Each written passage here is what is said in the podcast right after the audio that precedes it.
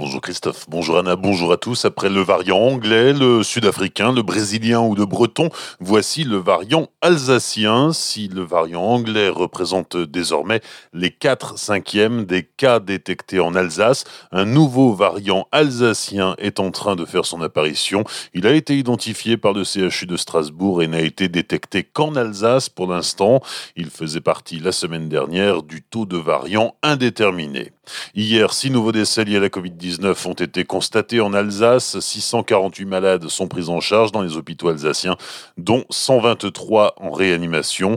Ce week-end, plus de 5000 personnes ont été vaccinées en Alsace.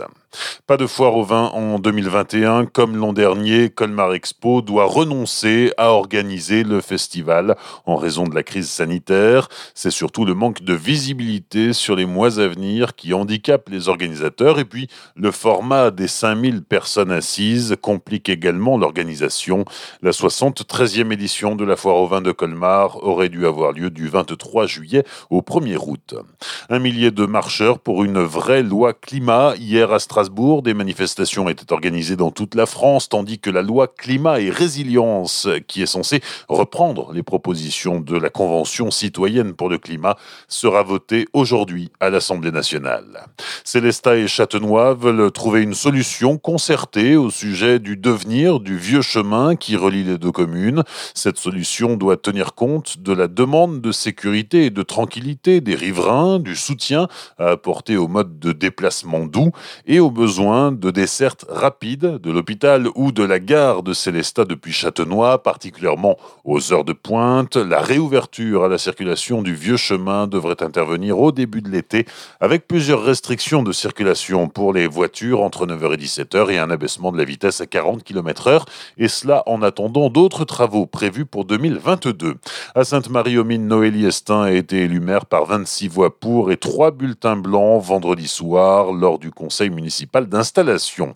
Un Alsacien prend la présidence de la Fédération nationale des producteurs et élaborateurs de créments. Charles Chaler, qui est également président du syndicat des producteurs de créments d'Alsace, a été élu mercredi dernier 24 mars à la tête de l'organisation viticole.